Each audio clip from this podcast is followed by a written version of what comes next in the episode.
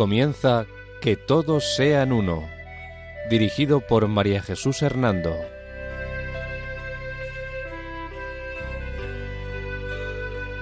Buenas tardes, queridos oyentes de Radio María. Un domingo más, bajo la protección de María, volvemos a estar con ustedes en este programa titulado Que todos sean uno. La dirección del programa corre a cargo de María Jesús Hernando. Y a mi lado tengo como colaborador a Eduardo Ángel Quiles. Buenas tardes, queridos oyentes.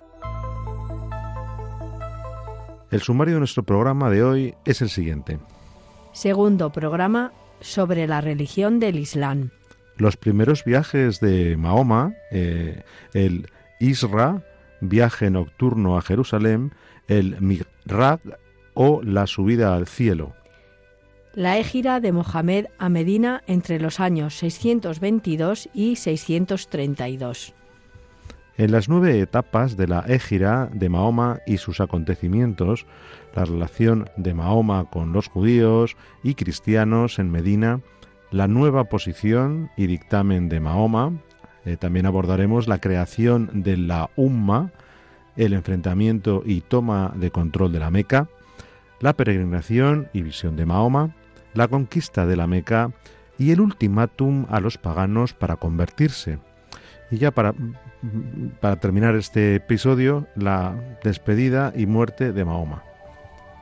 También veremos el análisis de Mahoma como profeta del Islam. Observaremos que Mohamed no tiene atributos sobrehumanos. También la transición y aprecio de Mohamed como profeta de milagros, la imagen angélica de Mahoma y la consideración del profeta como superior a los mortales. Eh, veremos que nace la piedad hacia Mahoma y su nombre es puesto a los musulmanes. También eh, veremos como, último, como última parte del programa el libro sagrado del Islam y las fuentes coránicas.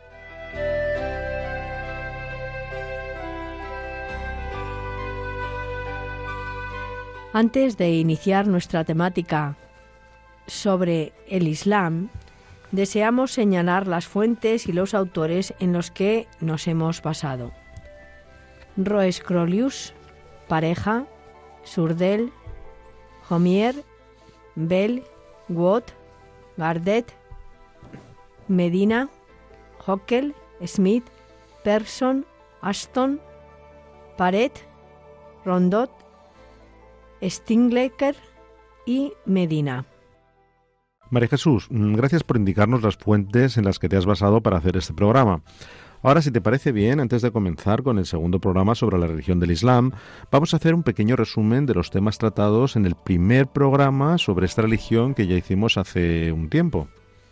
Sí, Eduardo. Eh, les recordamos a nuestros oyentes que en el primer programa sobre la religión del Islam tratamos temas como los siguientes.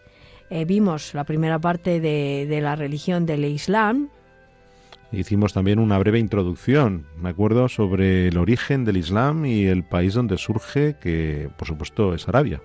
Sí, también eh, hicimos una explicación del significado de las palabras más importantes del Islam.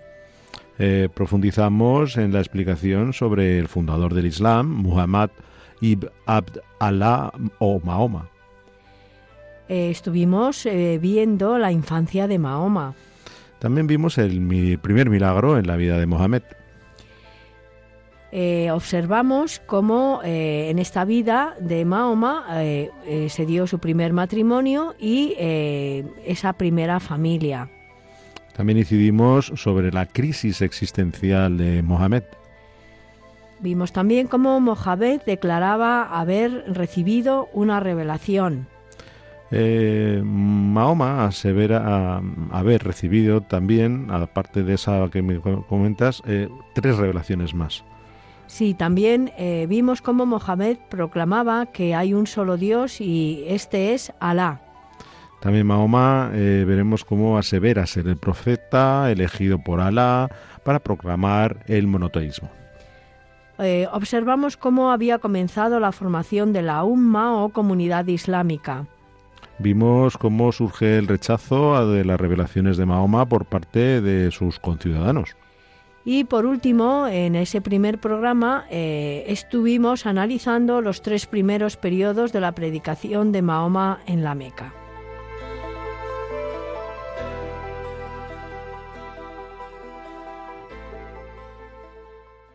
María Jesús, en el sumario del programa nos has dicho que la primera temática que hoy deseabas abordar sobre la religión del Islam es la de los viajes, la de los viajes de Mahoma. Eh, dada la importancia que para los musulmanes tienen estos primeros itinerarios de su fundador, ¿podrías hablarnos un poco sobre ello? Sí, Eduardo, verás, los primeros viajes de Mahoma, según la tradición, eh, islámica acaecieron en la misma noche de la primera revelación y tuvieron lugar eh, pues eh, en los sueños, o sea, fueron viajes que Mahoma, Mahoma percibió en sueños, ¿no? Anda, entonces estos viajes no fueron físicos. no, no, fueron viajes de visiones y sueños.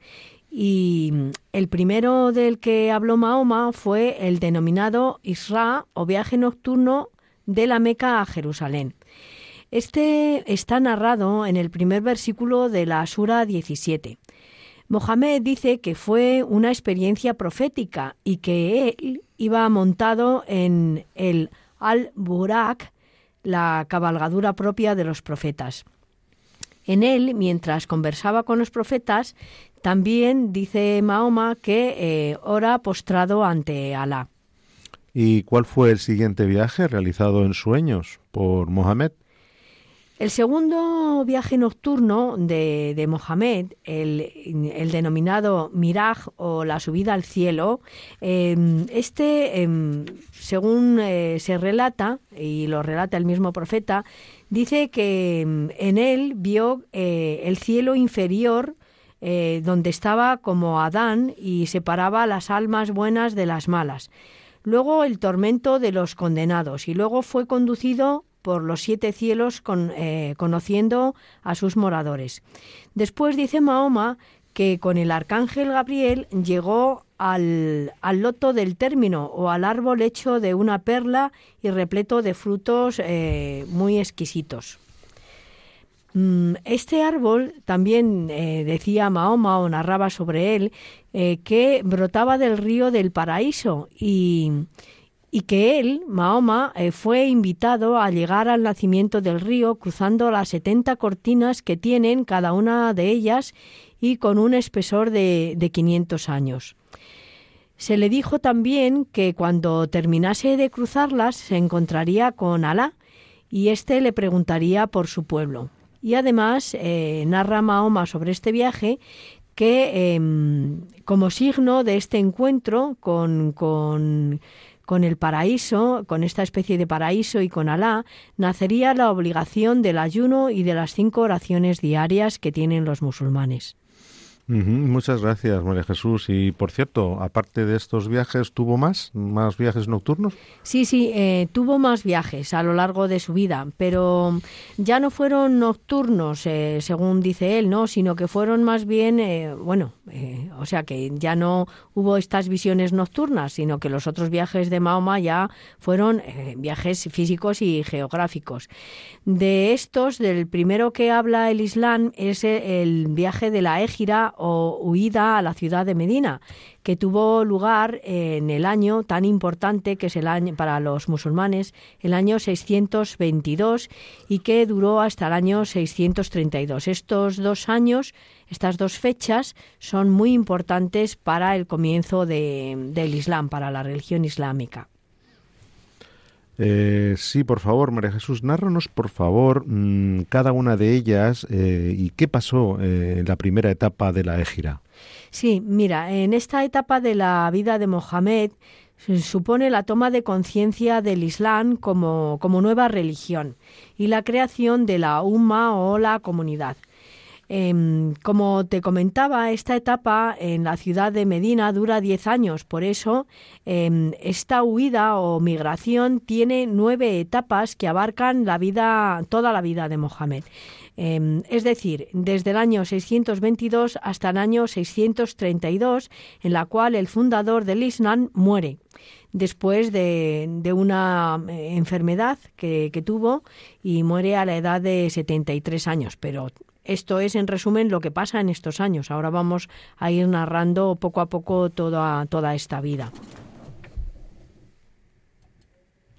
Muy bien, María Jesús. Bueno, si veo que nos vas a narrar cada etapa, dinos por favor eh, qué fue lo que pasó en la primera etapa de, la égira. Sí, eh, la primera etapa eh, tiene lugar a finales de septiembre del año 632 después de Cristo y abarca un año.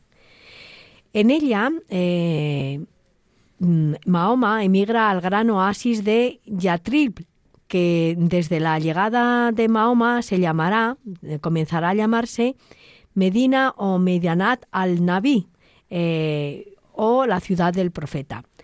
La población de Medina estaba compuesta por varias tribus y religiones eh, que creían en muchos dioses, eh, es, decir, que eran politeístas, y que mm, estas tribus em, estaban siempre en contraste, en contraste conflicto.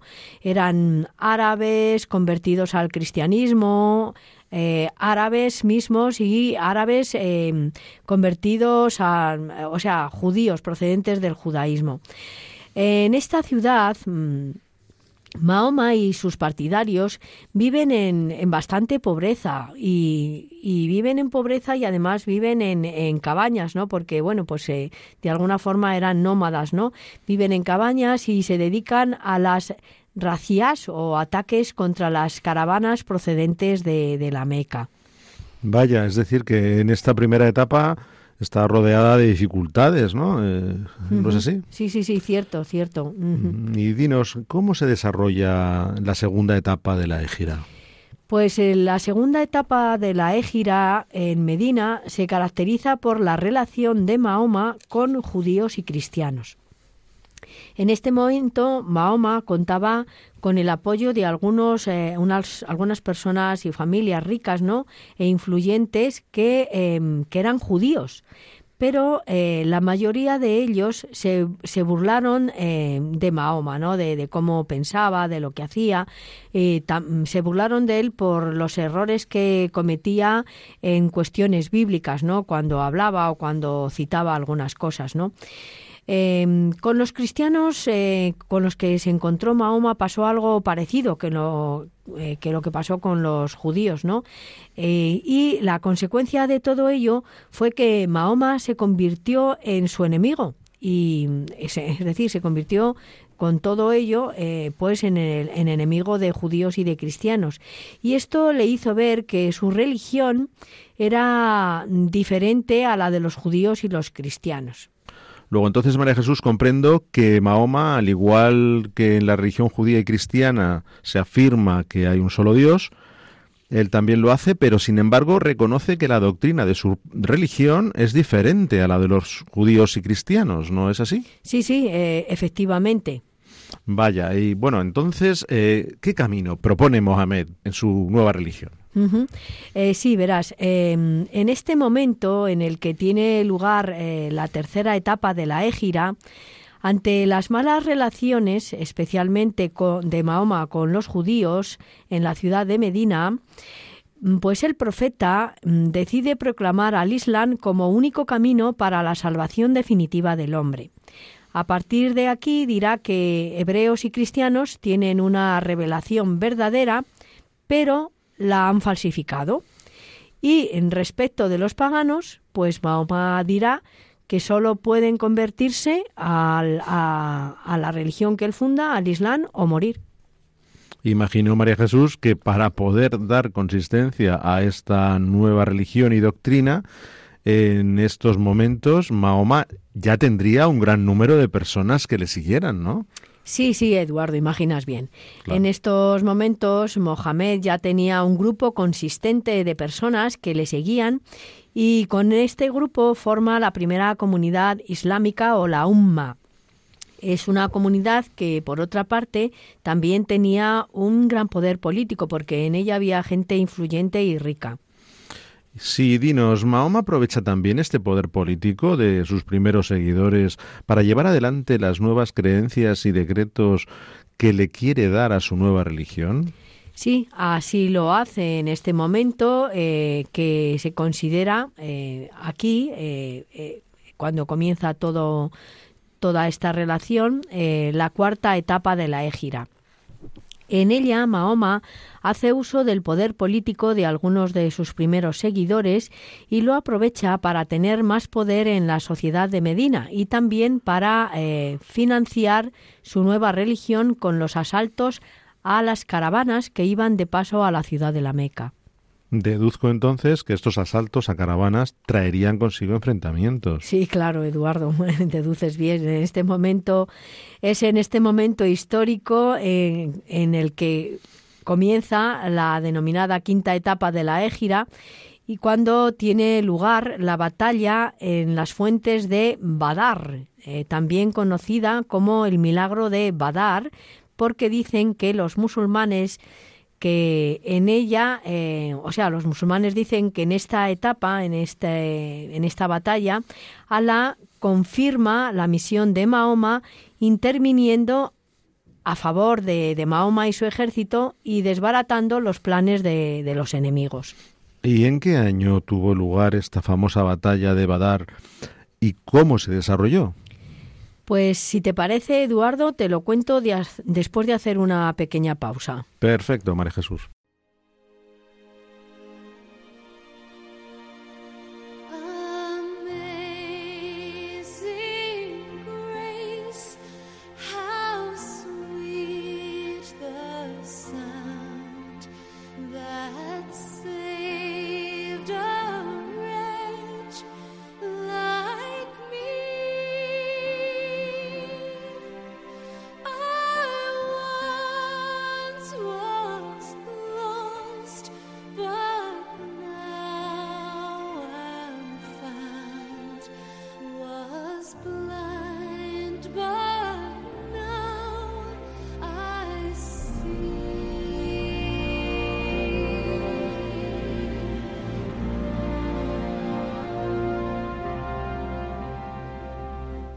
Les recordamos que pueden escribirnos al correo electrónico que todos sean uno arroba radiomaria.es, todo junto y con letra minúscula. Repetimos, que todos sean uno arroba radiomaria.es.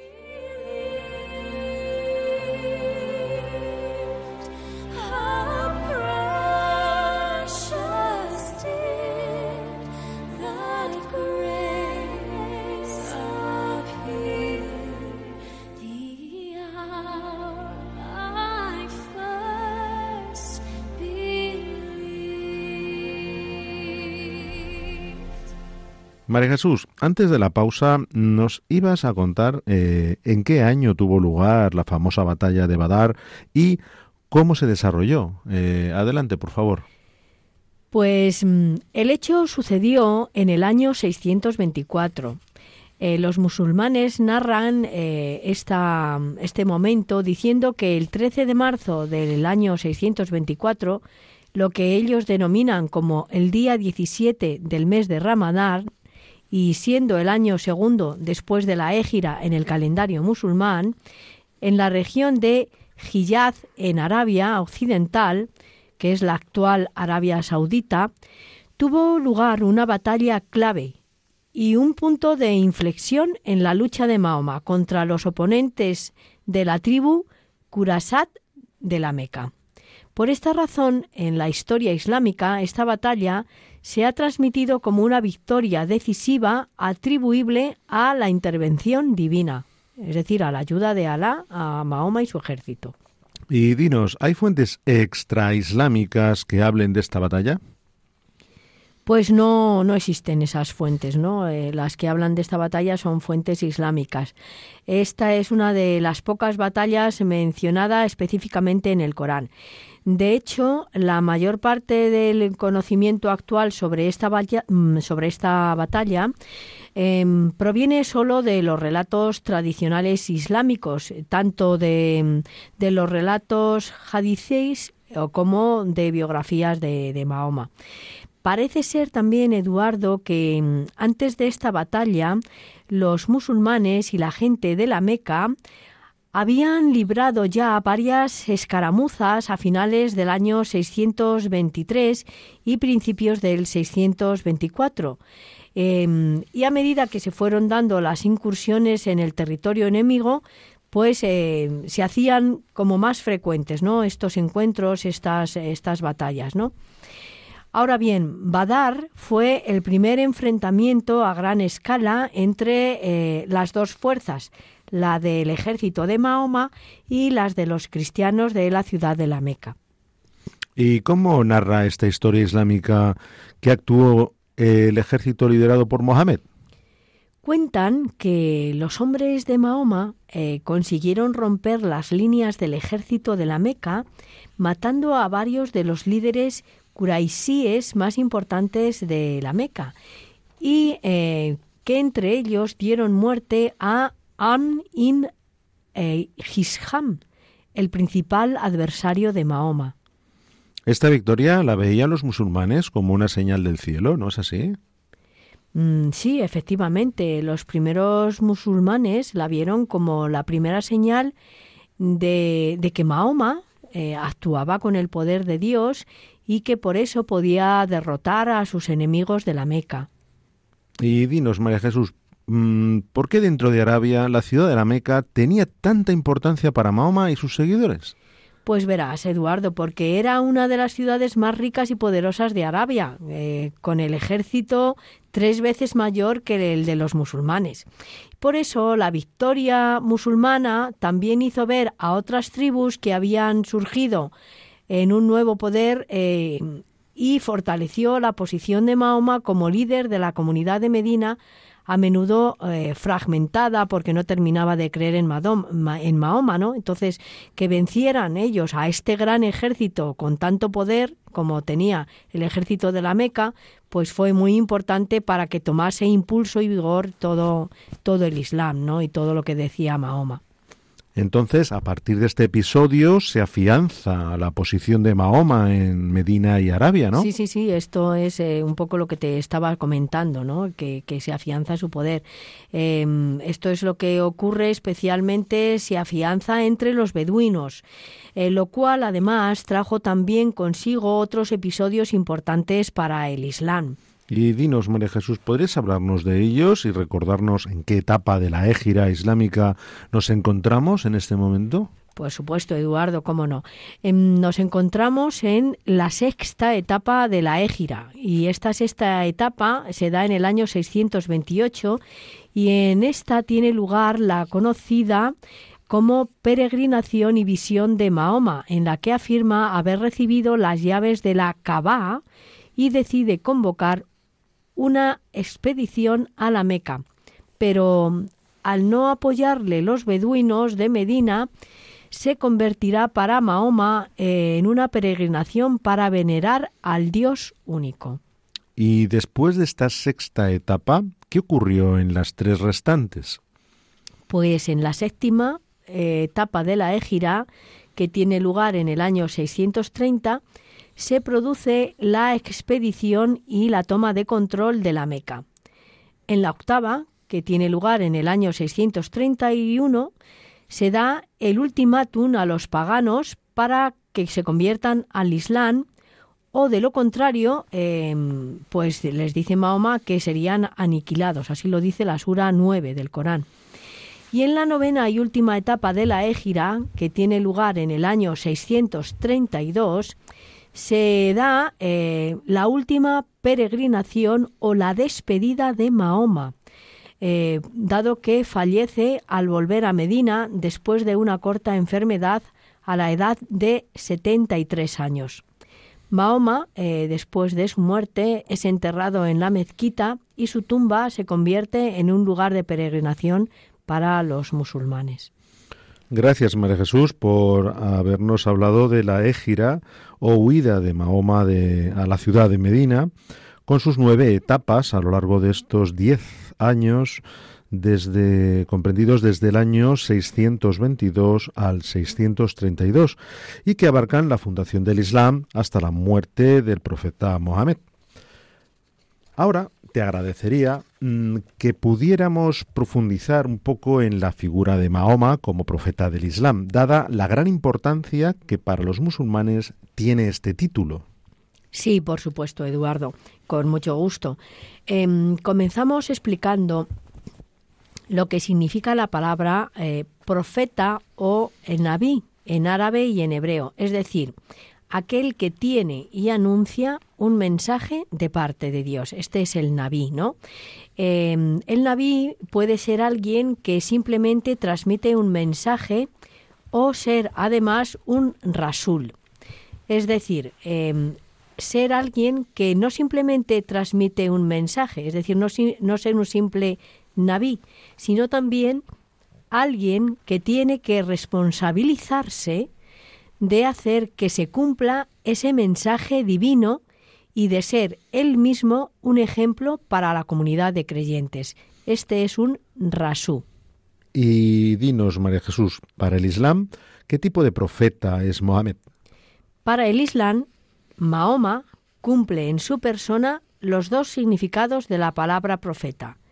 Es decir, cumple en su persona lo que es el Nabí y el Rasul.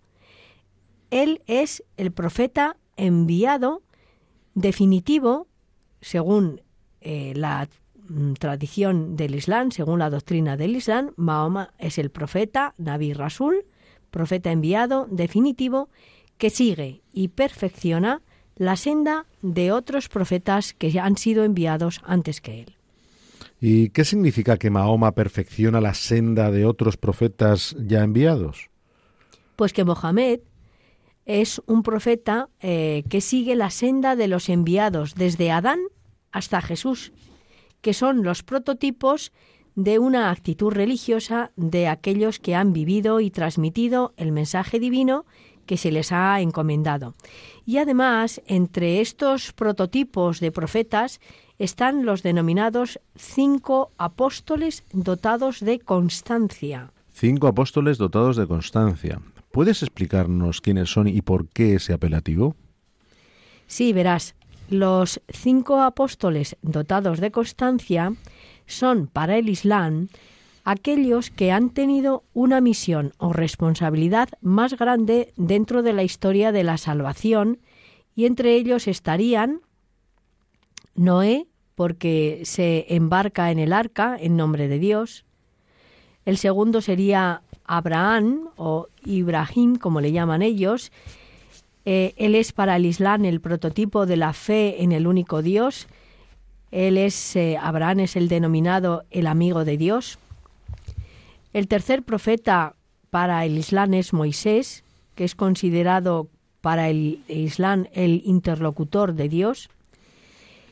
El cuarto profeta para el Islam es Jesús, que le llaman Elisá, y eh, Jesús está denominado en, en el Corán como el Hijo de María, el apóstol de Dios, el Verbo de Dios, puesto que en el seno de María es fortalecido por el Espíritu de Santidad. Así lo dice la sura del Corán en la sura cuarta en el versículo 171.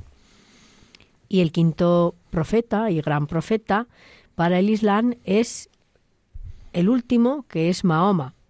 Él es considerado por el Islam el sello de los profetas, porque su mensaje está llamado a perfeccionar, según el Islam, a todos los profetas anteriores. Es decir, según el Islam, Mohammed, el último profeta, está destinado a perfeccionar todo lo que hizo Noé, todo lo que hizo Abraham, todo lo que hizo Moisés y todo lo que hizo Jesús.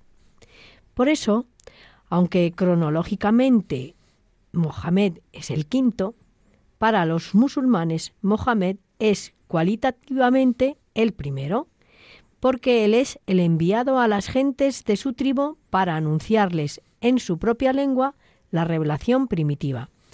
Por eso Mahoma tiene la obligación de una actitud especial para con Dios y para con los hombres y una vinculación especial con Dios.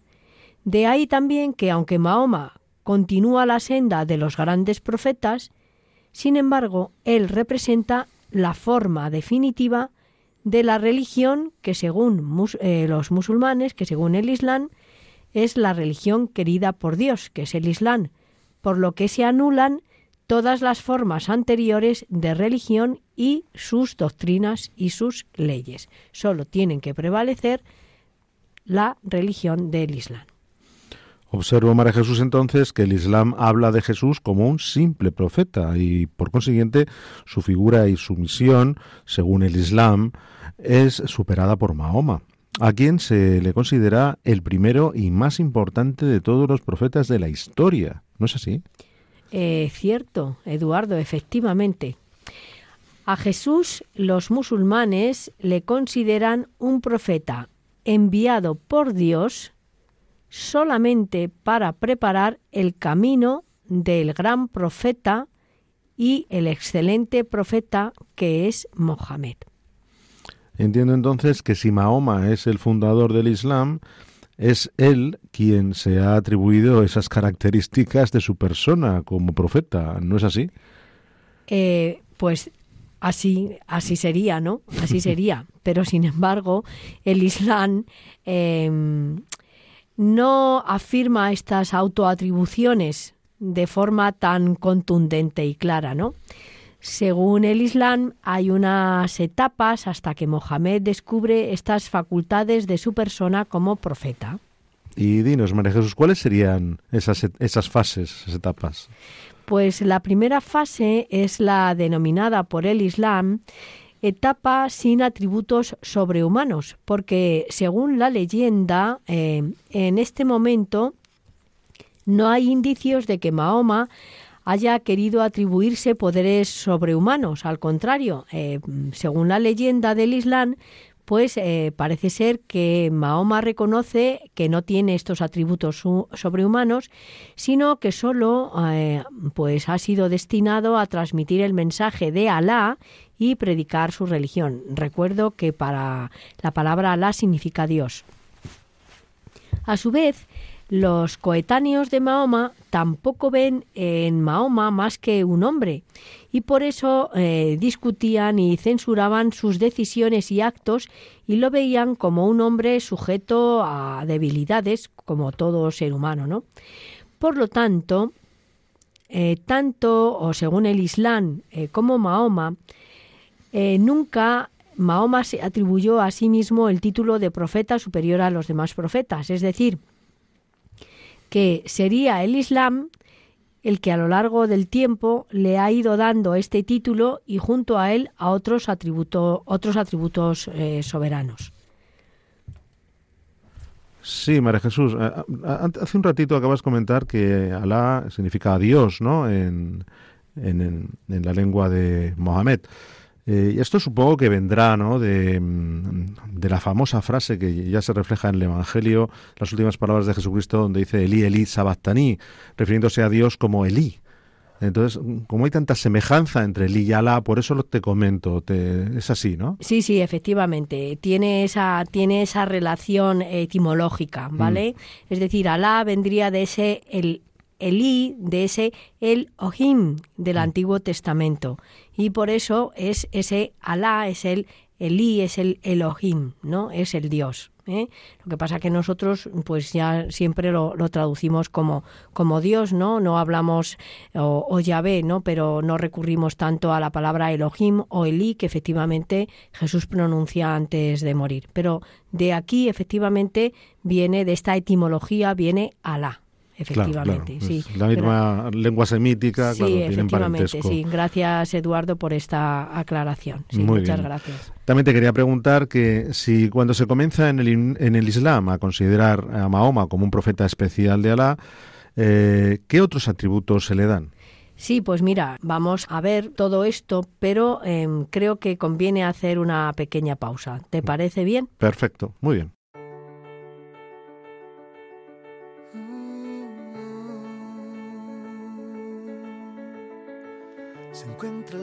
Con el aguacero, se tiñe el cielo de azul sincero.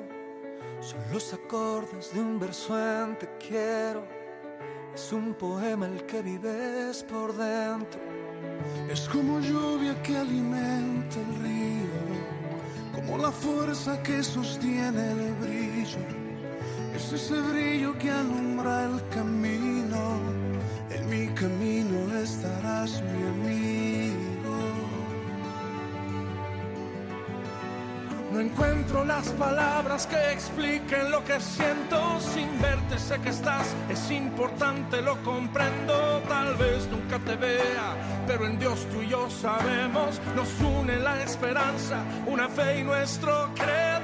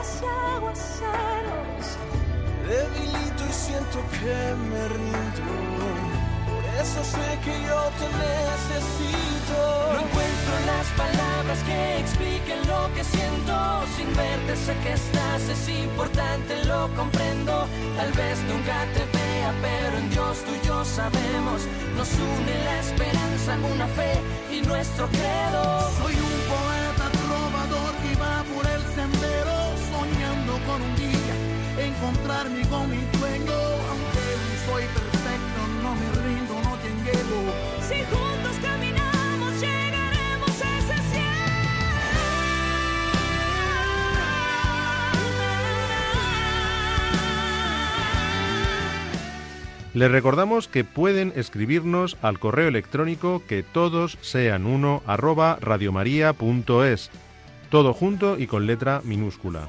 Repetimos, que todos sean uno arroba radiomaria.es.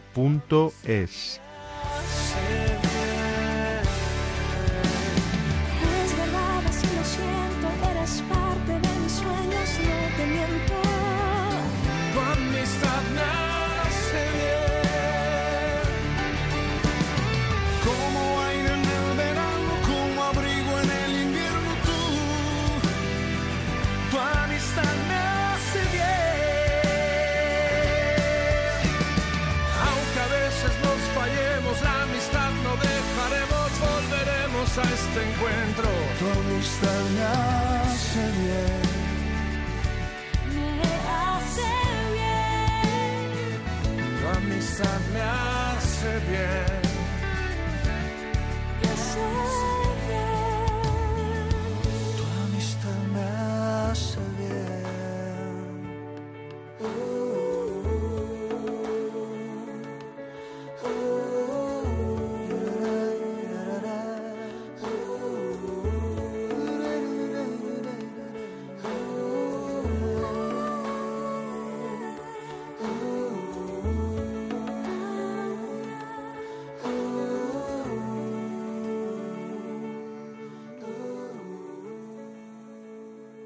María Jesús, antes de la pausa nos ibas a narrar cuándo se comienza en el Islam a considerar a Mahoma como profeta especial de Alá y qué otros atributos se le dan. Eh, adelante, dinos. Pues em, la leyenda o la historia del Islam habla todavía de una segunda etapa, una etapa de transición en la que se le, se le denomina a Mahoma profeta de milagros, porque dicen que algunas de las acciones que había hecho eran milagrosas y por tanto comienza a tenerse la imagen de Mahoma como un hombre extraordinario y dotado de poderes extraordinarios y con poderes angélicos. Entonces el Islam, además de hombre, comienza a considerar a Mahoma como un ángel. Pues algo así ocurre en la denominada, eh, en lo que el Islam denomina la tercera etapa y reconocimiento de la imagen angélica de Mahoma. Em, en la historia del Islam, este reconocimiento tuvo lugar entre los siglos, mm, o sea, no fue al principio del Islam, ¿no? Eh, esto ocurrió más o menos entre los siglos eh, noveno y siglo XIII. En estos momentos parece ser que es cuando comienza a configurarse una imagen angélica de, Mohamed, de Mahoma. Se dice que tiene apariencia exterior de hombre, pero es más que un hombre. Se le atribuye una naturaleza corporal y espiritual extraordinaria y preexistente. Además, también eh, eh, se comienza a atribuir a, a Mohamed el título de gobernador del universo, exento de necesidades y debilidades corporales y dotado de sentidos extraordinarios y con una gran potencia. Esta imagen eh, arraigará primero en el pueblo y luego pasará a ser aceptada por los teólogos del Islam. A ver, María Jesús, a ver si lo he entendido bien. Entonces, Mahoma es considerado por el Islam no sólo mm, como profeta último y superior a todos los profetas, sino también como un hombre ángel y un gobernador del universo que carece de necesidades y debilidades corporales, es decir, un casi un semidios, ¿no?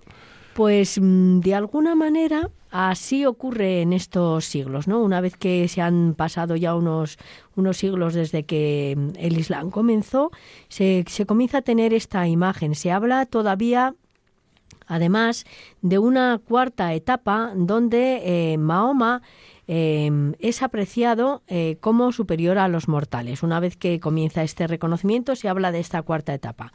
En este momento, a partir del siglo XIII, eh, Mohamed es propuesto por los teólogos del Islam como un ser con cualidades corporales y espirituales distintas al resto de los mortales.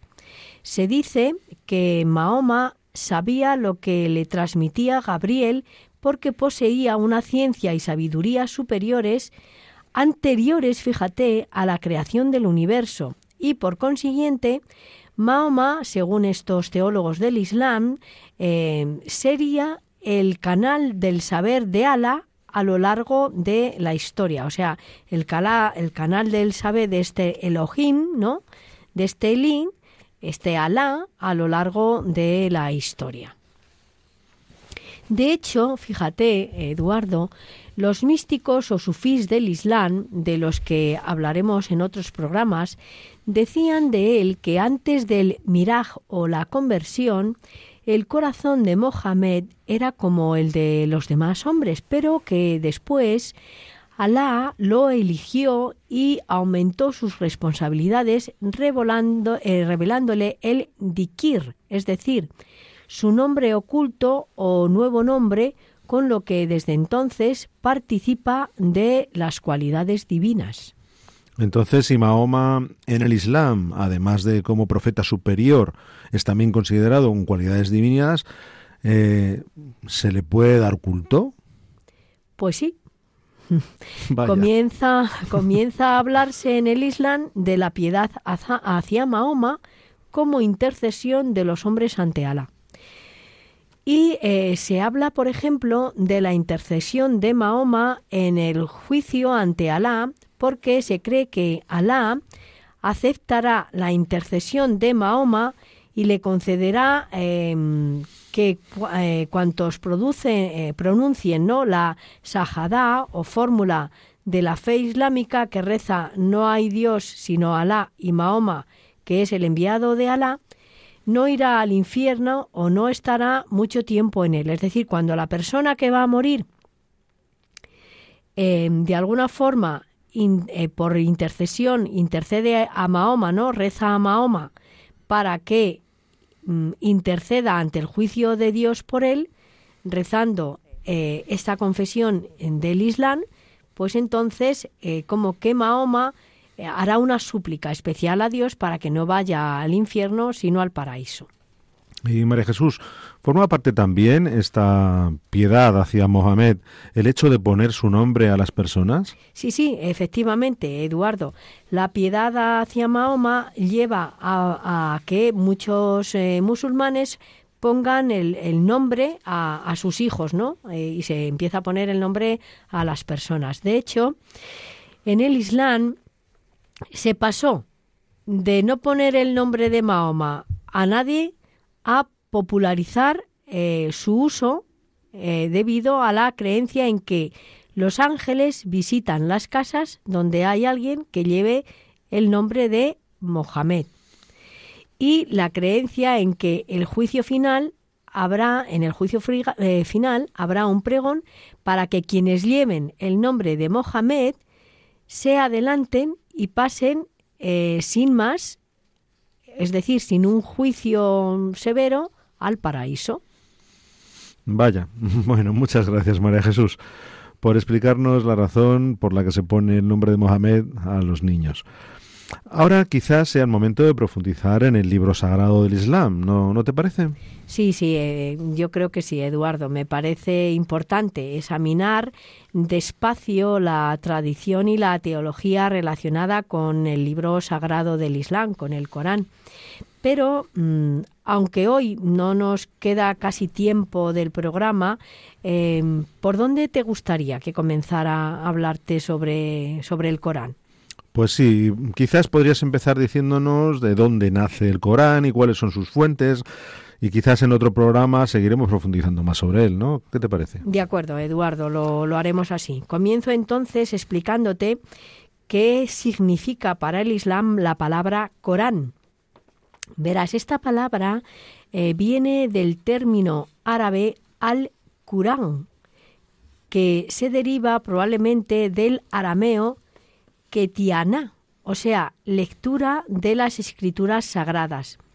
Y también se le llama al-Kitab, el libro. El Corán, por consiguiente, es el nombre de la escritura sagrada islámica que, según los musulmanes, Mm, contiene las revelaciones recibidas por el profeta de Mahoma, ¿no es así? Así, así es. Eh, pero fíjate, Eduardo, para la concepción islámica ortodoxa, el texto del Corán todavía es mucho más, pues según esta corriente más rigurosa de la doctrina del Islam, el Corán contiene las mismas palabras divinas que son idénticas a un prototipo del libro que existe junto a Dios y que es el origen de todas las revelaciones de la Escritura, incluso de la Escritura de la Torá y del Evangelio. Entonces, según esta corriente ortodoxa del Islam, el Corán sería la manifestación definitiva de todas las escrituras sagradas y el criterio de autenticidad de todas las revelaciones anteriores hechas a los hombres, ¿no, no es así? Así, así lo afirma esta corriente rigurosa de la doctrina del Islam. Por eso, según ellos, el contenido del Corán eh, es incorrupto, eterno y de origen divino. Pero para el Islam en general, para el Islam en general, el Corán es el libro de Alá que debe ser recitado, no solo leído, sino proclamado con espíritu orante, dado que es, como te decía, la palabra que el mismo Alá, recordamos, Alá es Elí, Dios en árabe, a través del arcángel Gabriel que ha sido dictado a Mohammed. Además, para el Islam, el Corán fue escrito en árabe clásico, lengua que los teólogos islámicos consideran como originaria y que por lo tanto no debe ser modificada o adulterada a la hora de reproducir el texto sagrado. Pero existe el Corán también en otros idiomas, ¿no? Sí existe en otras lenguas, porque aunque fue escrito en árabe, se ha dado permiso para traducirlo a muchos otros idiomas con fines didácticos y educativos. Pero, pero, en la liturgia islámica, el Corán se recita únicamente en el árabe clásico. Tanto es así que las traducciones del Corán se consideran como versiones o interpretaciones por parte de las comunidades religiosas.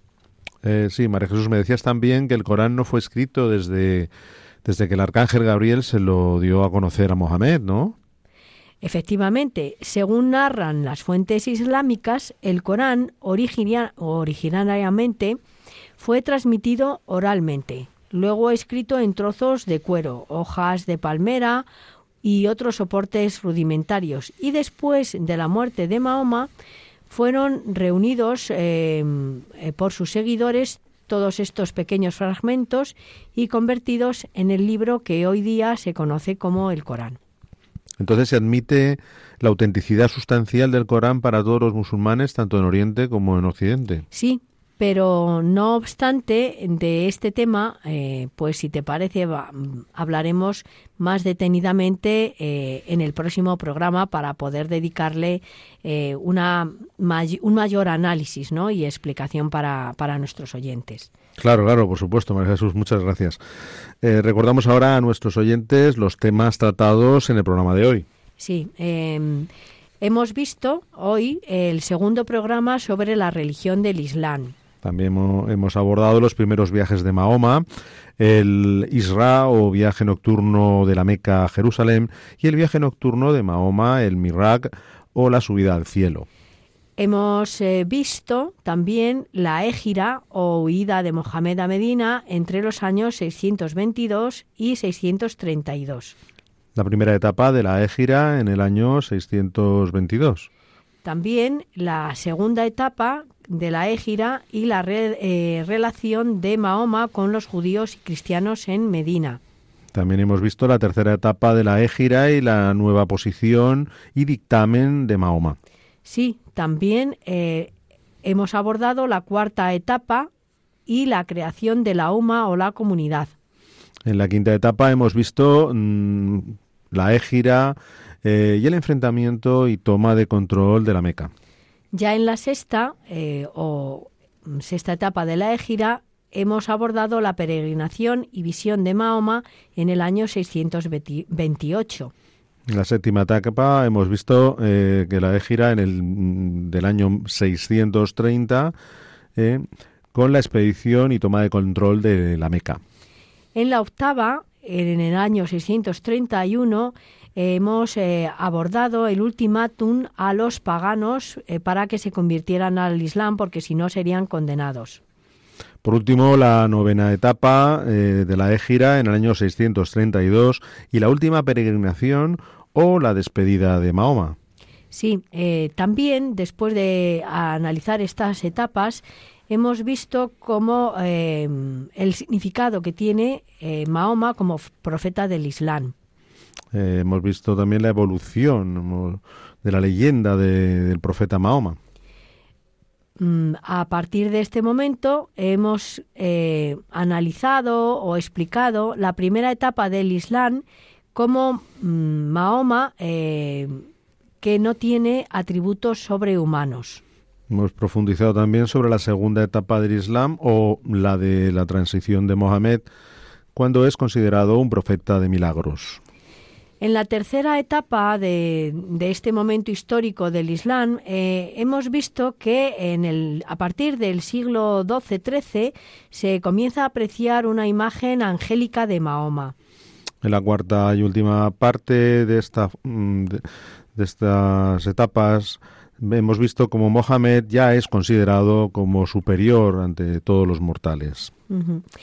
Eh, mm, también hemos visto que eh, a partir del siglo XIII Mohamed comienza a ser eh, considerado como un nombre que se pone a muchos musulmanes porque se le atribuyen como poderes especiales a este nombre, Mohamed. También hemos abordado el libro sagrado del Islam y, las fuentes coránicas. Sí, hemos comenzado a hablar solamente sobre, sobre el Islam. Ya en los próximos programas hablaremos más detenidamente. Ya profundizamos, perfecto.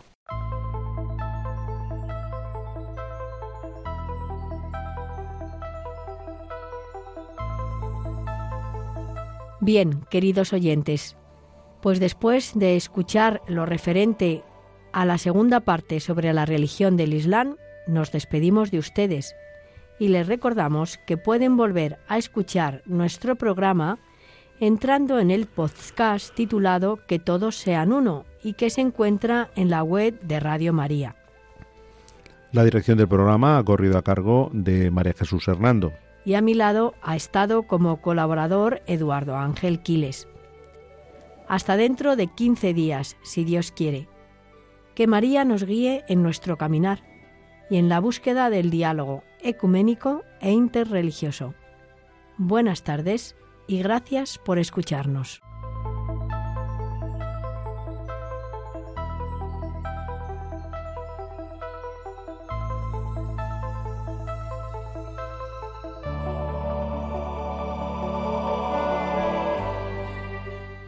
Han escuchado Que todos sean uno, un programa dirigido por María Jesús Hernando.